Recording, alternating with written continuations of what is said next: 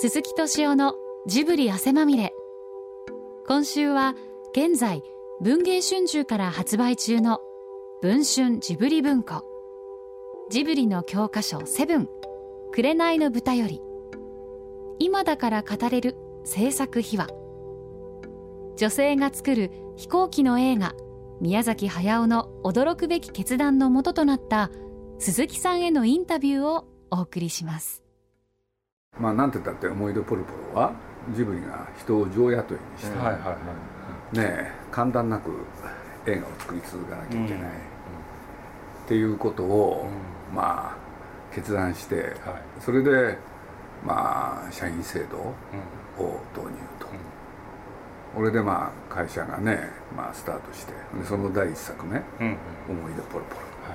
い、2年の期間をかけて映画を作るまあ、宮崎駿っていう人はね、単に映画を作るだけじゃなくて、経営者的能力も、こんなことあんまり言ったことないんですけどね、そうするとね僕ね「紅の豚」でおいてはね、まあもしかしたらこれが柱になるかもしれないけれど、もう本当に感心したんですよねそれに。それで、まあ、2人でね、やっていこうと、で俺は作るから、ねプロデュースおよび会社の運営は鈴木さんやってよっていうはずが、ちゃんとね、そちらの方にも配慮する人なんですよこの人って。建前と本音の使い方が非常にうまくて。自分たちで決めたのはいいけれど、ね。実際やろうとすると大変でしょ、はい、簡単なくやるって、つまり、あのこの「紅の豚」はね連続してやらなきゃいけない。しかも間を空けないためには準備のことを考えたら、はい、要するに「思い出ポロポロ」が完成する前に考えなきゃいけないんですよね、皆さんは自分で考えてそういう会社にしようって言ったくせに、その連続して作らなきゃいけないってことに一番プレッシャー感じたのは誰でもね 本人なんですよ。しかし会社としては連続してやんなきゃいけないでしょ、はい。はいで思いついたんですね、うん、彼が思いついた、うん、で何を思いついたかというと、うん、えー、まあ「紅の豚」をやろうってことなんですけどね、はい、俺だって長編をずっとやり続けて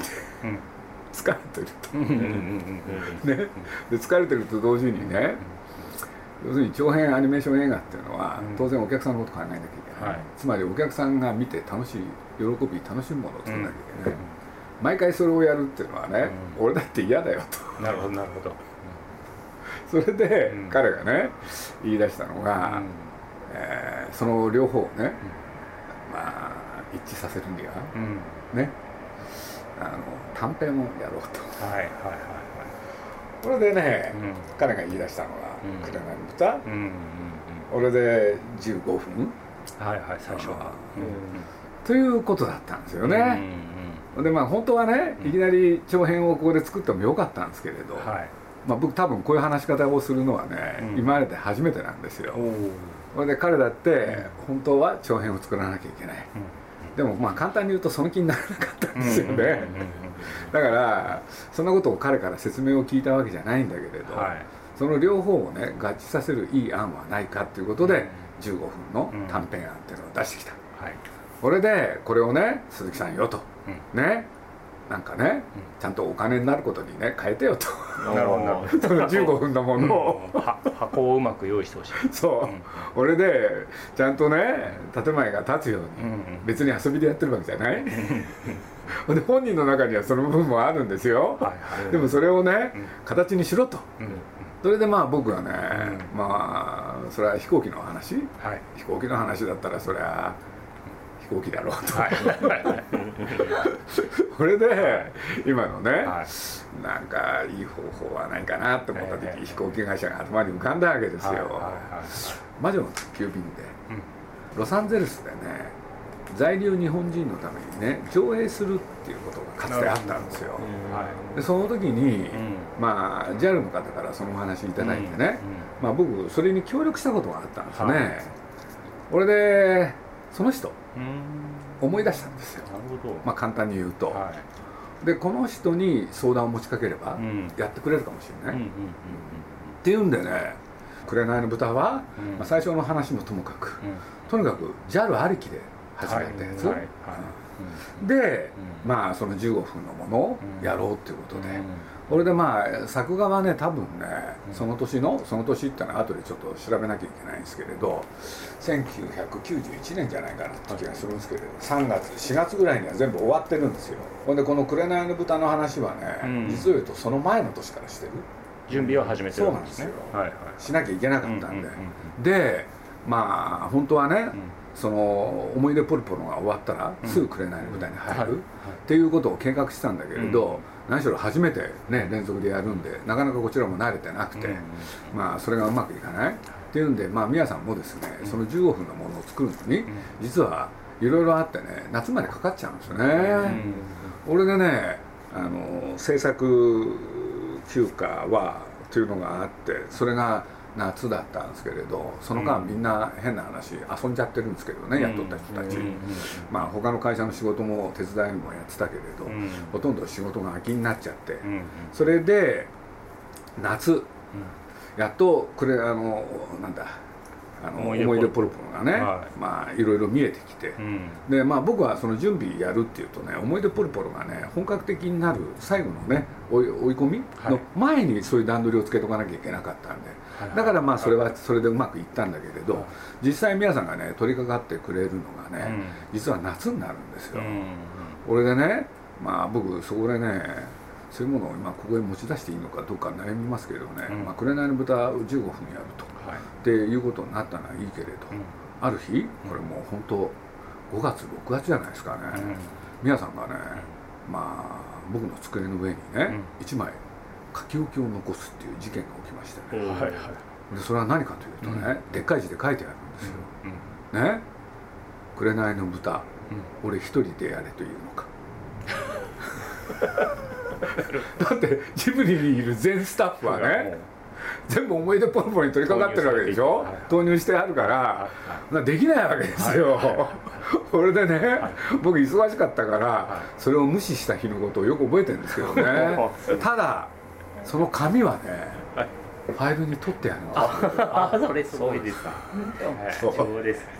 なるほど。そうなんですよ、これでまあ皆さんもああだこうだっつってね、はい、まあ僕も顔は少しぐらい覗いたりもしたんですけれど、はい、なんつったってね上雇いにして初めて成功するかどうかっていう時で、うん、作る方も大変だったしね、うん、で今度は公開それからね宣伝その他も大変だったし、はい、そんなね暇ないわけですよ、うん、でまあ公開して直後、やっとある余裕ができて、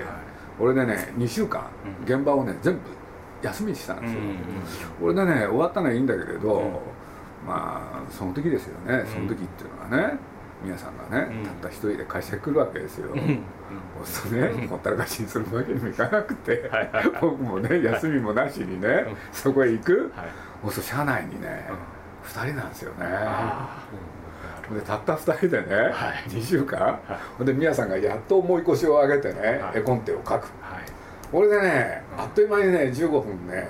仕上げるんですよ。なるほどなるほど。で、はい、皆さんがね、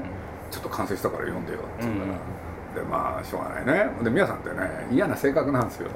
僕が読む時、僕は一人にねしてくれないんです。後ろにいるんですよ、ね、これでね、僕は集中して読もうと思ってんのに、うるさいんですよ。ああでもないこうでもないでもそれを振り切って一生懸命読んだ、はい、歌があの子供たちを救う？そこで終わりだったんですよ。僕ね。多分ね、その時に発した言葉は「えこれで終わりですか?」なんでこいつ豚なんですか？そもそも。そしたらねなんか怒ったんですよね。たった2人きりだったのに、何を思い出したかっていうとね日本映画っていうのはね、うん、鈴木さん大体くだらないんだよって言うから「なんでですか?」ってすぐね原因と結果を明らかにしようとする。結果だけでいいじゃないかと。ね。だから僕ねいやそういうわけにもいかないんで ね。やっぱりこいつがなぜ豚だったかっていうところにやっぱり興味持つんだと、はいはい、ね、はい、そこのとこねなんとかしてくんないですかね。俺でやったら今のジーダのくだり、うん、ああ魔法をかけられてっていう。はい、でみんなね残った残ったのはあなた一人だけよと、はい、ねでみんな豚になっちゃった、はい、ああ豚になったじゃない。あれで。ね魔法をかけられて豚になったんだっていう、でそこまで書いて、うんうん、ねでまあ正確なことは忘れて覚えてないですけれど、うん、約30分、うん、でこれでどうだと。ほんでまあそうこうするうちにねみんなも出てくるんですけれど、まあその2週間の夏休みの間にね結構コンテが進むっていうのがね、これでやってたらね その今のこれでまた終わりだっていうからね、これももうむちゃくちゃ。なるほどだってこれで終わるって言ってどうするんですかっていう。で僕はね、あのねこういう言い方したのよく覚えてるんですよね。もう一個ぐらいね、こいつがなぜ豚だったかを。これ本当に怒ってましたね。あ言ったらうんでもね、はい、それにめげず、はい、あのシーンを作ってくれるわけですよ。あのシーンっていうのは俺が人間だった頃のあそこら辺のシーンとかね。これでとそうこうしてるうちにまあこれ昔の資料をね読んでいただいた方が正確なことを覚えてるでしょうけれど、はい、要するに何があれかって言ったら60分ぐらいになっちゃったのかな、うん、だいぶ伸びたんですね。そうなんですよ、うん、それで僕ねそれを見てて、まあ、これはもうね、うん、8月もしかしたら9月ですけれど、はい、あまあ、あの当時は皆さんもね絵コンテ書くの早かったんで、はい、これで僕ね今度は逆提案ですよね、うんうんうん、皆さんここまで来たらね、うん、まあ、今まで話し合って JAL さんと決めてきたこと、うん、これがねそのままうまくいかない、うん、これでこれを映画にしてもらわなきゃいけない、ね、映画でやるざるを得ない、それで皆さんにね逆提案で何分って言ったのか忘れましたけれど、はい、80分にしてくれとか、はい、そんなようなね逆提案をしたと思うんですよね。俺で皆さんの方がね、うん、えー、冗談じゃないっつって、うん、ね、そんな今更そのこと言われたってと言いつつ、うん、それをやろうとしてくれた、なんていうのが大きなね、流れなんですけれど、お話の方はね。なるほど。でまあちょっと僕映画のタイトル忘れちゃったけれど、まあ、皆さんがねああいう豚のライバルカーチス、はいはい、その他出して最後殴り合い、うん、あれはまあねジョン・フォードの有名な映画ですよね。でまあこれで終わらせる。まあこれしかないだろうなと思いつつね。まあ僕も共犯だと思ってたからそれを見過ごすんですけれど、うん、ということでねまあいろいろあったんですけれど一方であの作るっていうことにおいては、はい、まあ大事なのはスタッフの問題でしょ、はいはいはい。俺でまあ今のね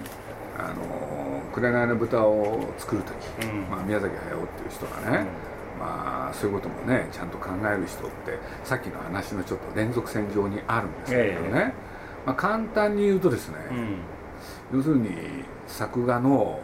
まあ、思い出ポロポロ、中心人物は近藤気分、はい、まあ、一番上手な人がそれをやって2年間でくたくたになってますよね。それから美術の中心人物音楽を、はい、この人もガタガタ、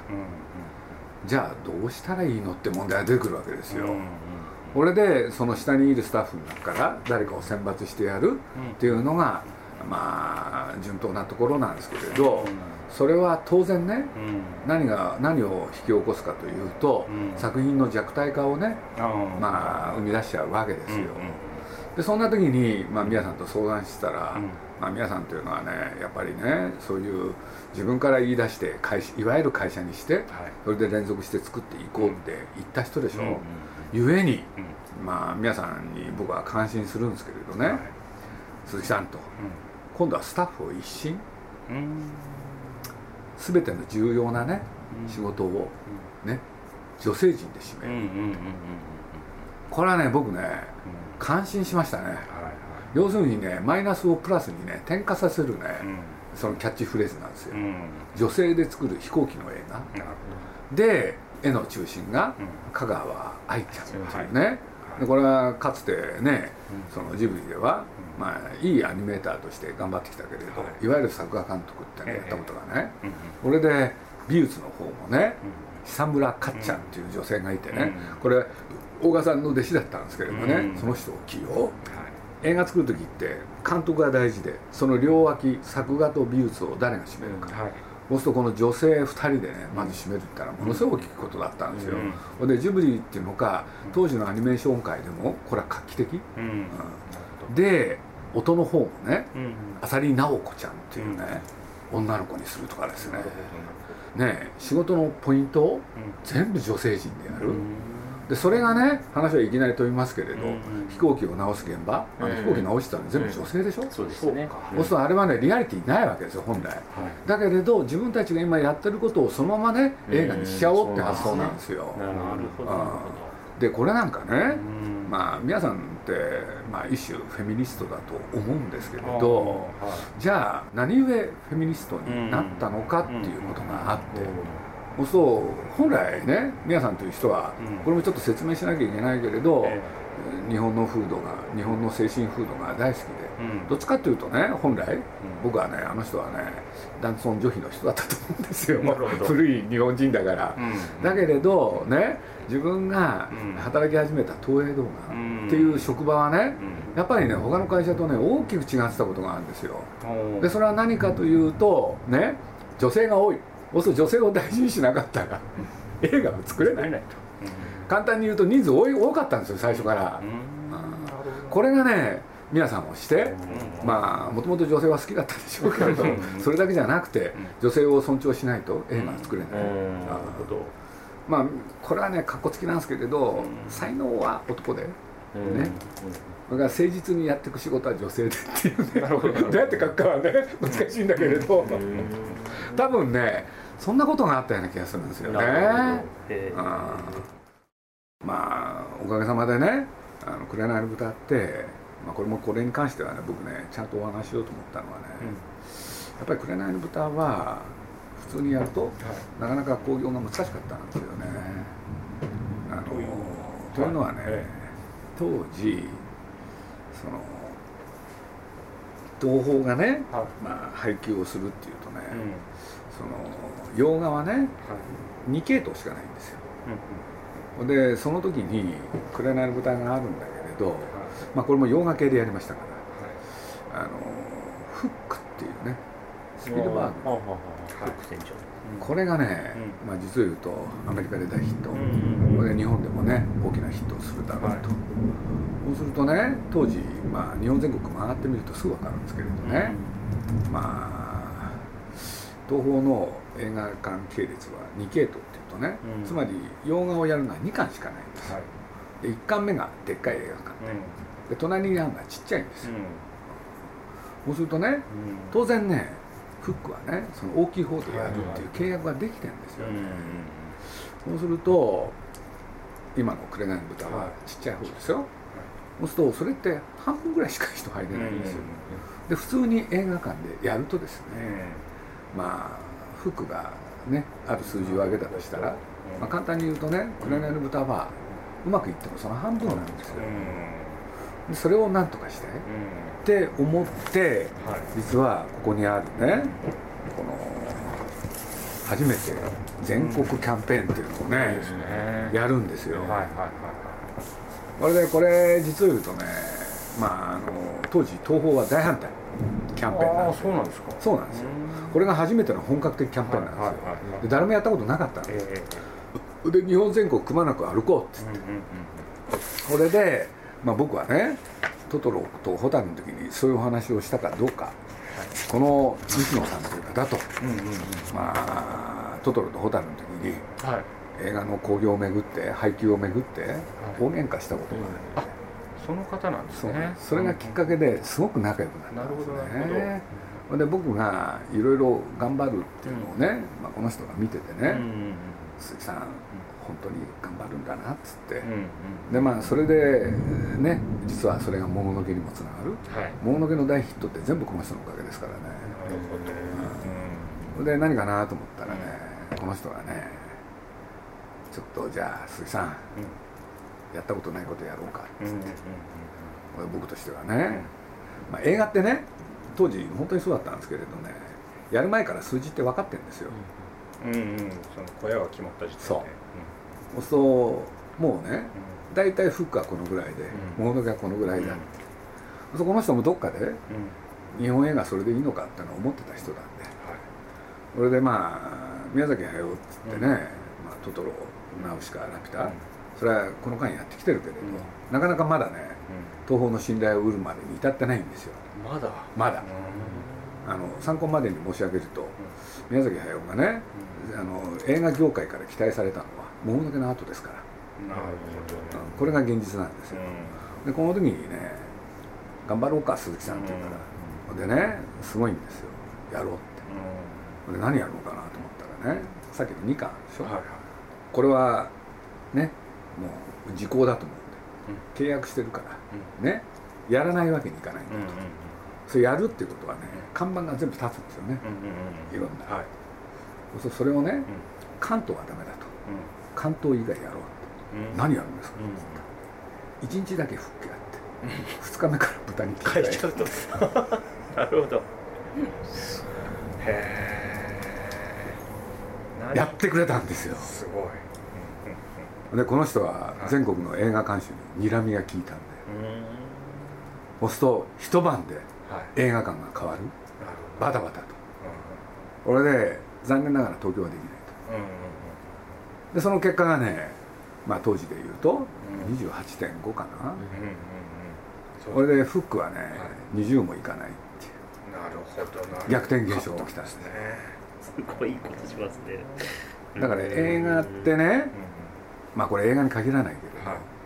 企画も大事、作るのも大事、宣伝も大事だけれど、実は最後の配給、ものすごい大事、だからまあ作ること売ること最後ねどうやって見てもらうか、この 3, 3つが一つにならないとヒット作は出ない、それを思い知ったね僕にとってはね、記念すべき作品ですね、それでもうこの人に頼れば、この人が本気になったらそういうことをやってくれる、でこの人のやり方が変わっていくのが「もののけ」そして「千と千尋」なんですよ、でそれは何だかっつったら今のシネコンが出てきて近代化が起こるんですね、なるほどなるほど、だから僕この方がね亡くなった時なんかね67だかなんかね亡くなっちゃうんですよ。もう真っ先に駆けつけましたよもう。そのキャンペーンを全国回ったっていうのもその地方の小屋でその作戦をと取る以上は地方をすごく一生懸命プッシュしなければいけないというのが。地方の数字よくしようと思ったんです。なるほど。大体映画ってね、はい、関東とそれ以外なんです、はい、そうするとねあらゆる作品が関東がね60%から70%でそれ以外は 30%40% だったんですよ。それをひっくり返そうと思ったんです、はい、だから各地域に行ってこれ確か28か所だったと思うんですけれどもね、あの現地行くでしょ、ええ、もうそれ何やるかっていうと、現地の新聞雑誌テレビの取材、ラジオの取材、それをやって、なおかつ、ねまあ試写会やるんですよ、はいはい、そこへ特別協賛のスポンサーが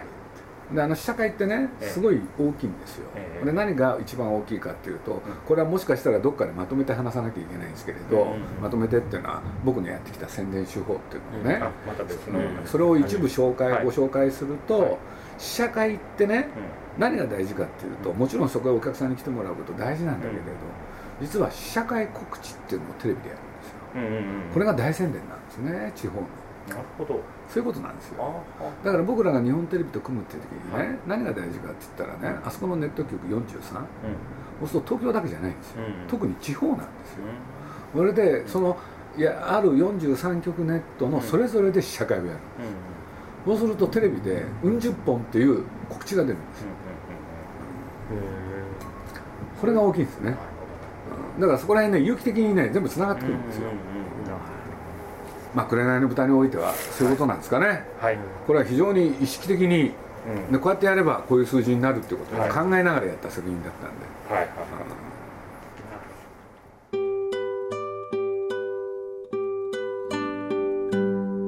文春ジブリ文庫。ジブリの教科書「セブン。紅の豚」そして「シネマコミックセブン紅の豚は全国の書店などで現在発売中です。紅の豚ブルーレイ &DVD とともどもぜひご覧ください。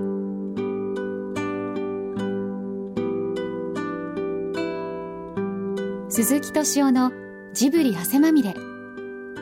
この番組はウォルト・ディズニー・スタジオ・ジャパン街のホットステーションローソンアサヒ飲料日清製粉グループ立ち止まらない保険。MS&AD 三井住友海上。au の提供でお送りしました。